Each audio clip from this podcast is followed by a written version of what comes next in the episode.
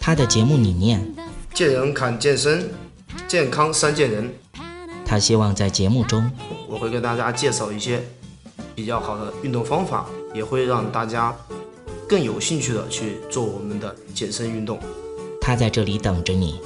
大家好，我是杨哥，您现在收听到的是《见人谈》，我是见人然。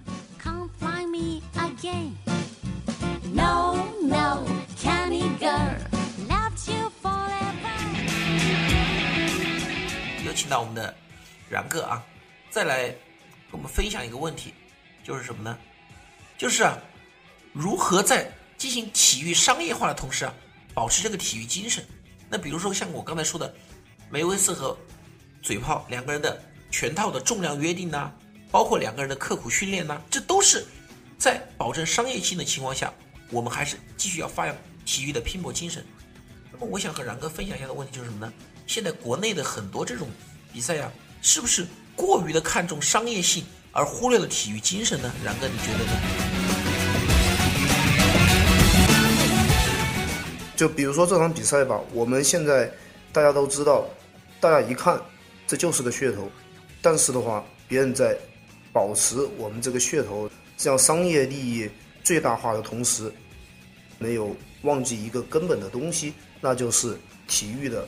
本质，也就是说，我们的比赛它的最主要的还是集中在我们的赛场上。也就是说，我们在组织者还有双方的团队对这个比赛看起来都非常重视。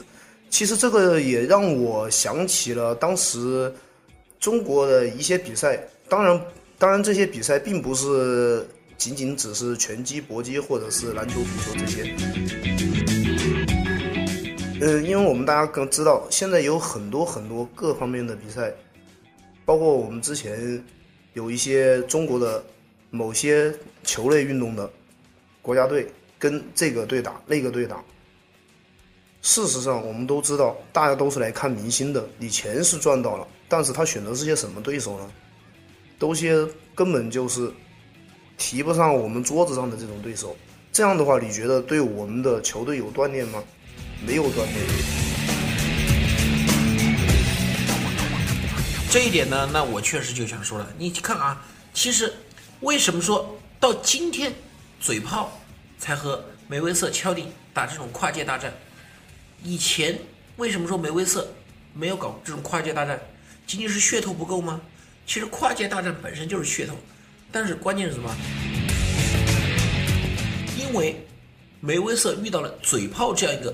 对手来进行跨界大战，好，你假如说梅威瑟方面想进行跨界大战，选一个在 UFC 里面完全不知名的选手来打，那有意思吗？噱头是有了，有体育精神吗？没有。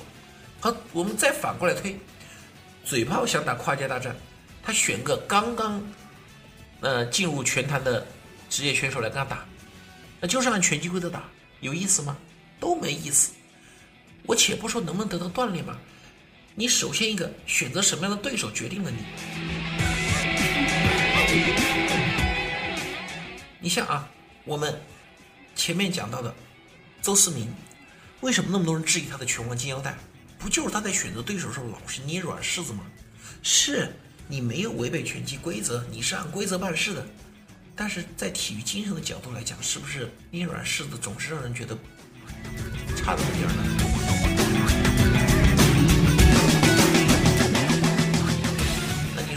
泰森为什么大家喜欢泰森？泰森在拳坛一下人品那么差。第一，他打拳干净，都是采用正常规则，就是拳头拳头躲闪，重拳。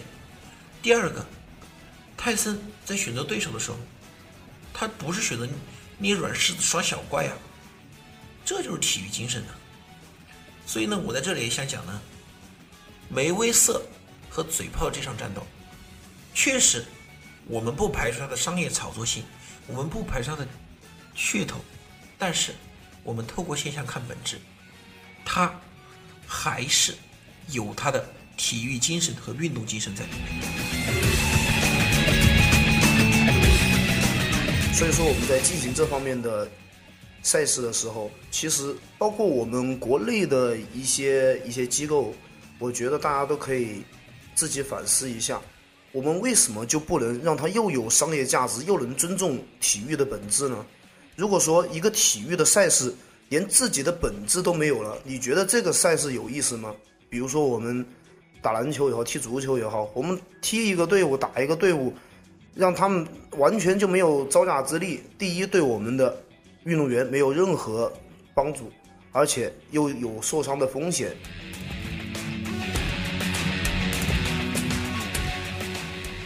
而且这根本就背离了体育的竞技比赛的一个本质。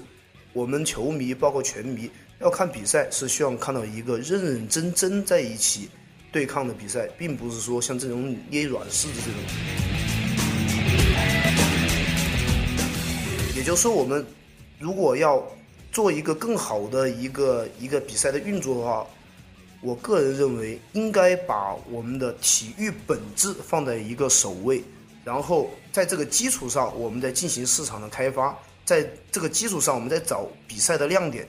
这样的话，我们就可以在整个这个赛事上面，我们可以做到又有商业价值，也有比赛的一个精彩，而且还可以在后续的一些比赛中，也可以进行一个推广、一个传播。这样的话，就是一个良性的循环。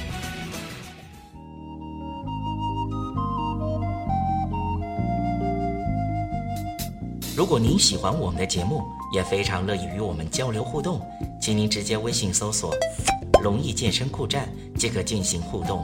此外，在今日头条、天天快讯、百度百家等自媒体，您也可以同步搜索“健人谈”，收看最新最快的资讯。